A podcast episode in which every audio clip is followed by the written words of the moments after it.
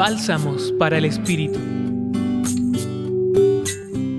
En medio del bullicio de estos días, las ciudades atestadas de tráfico, los centros comerciales en su loco frenesí de compra y venta, las carreras de unos y otros para preparar regalos, cenas, fiestas, música, resuena el testimonio de un anciano de hace más de 20 siglos, Zacarías, el padre de Juan el Bautista, que dice, Bendito sea el Señor Dios de Israel, porque ha visitado y redimido a su pueblo y nos ha dado un poderoso Salvador en la casa de David su servidor. Este escueto mensaje trasciende los siglos y nos trae la certeza creyente de este humilde judío que se sabe bendecido por su Dios, parte del pueblo que escogió como prototipo de la fe. Hoy, en el siglo XXI, ¿quién nos visita y nos salva?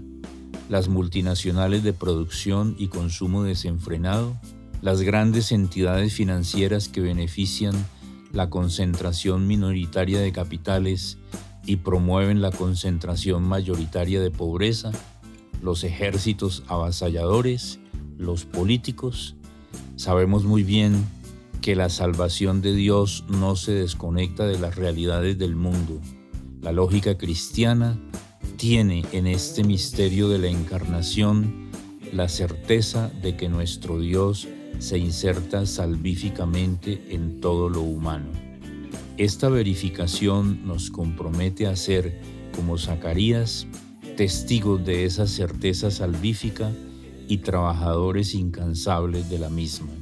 Decir que Dios nos salva, que nos visita, que está con nosotros, equivale a afirmar que debemos ser infatigables en las tareas del Espíritu, en la promoción de la dignidad humana y de la justicia, en el rescate y reivindicación de nuestros hermanos más vulnerados por las injusticias del sistema. Navidad no es momento de fuegos fatuos, de felicidades efímeras.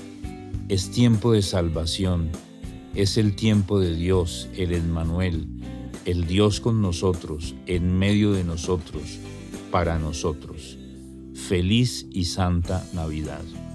Les habló Antonio José Sarmiento Nova de la Compañía de Jesús. Escucha los bálsamos cada día entrando a la página web del Centro Pastoral y a javerianaestereo.com.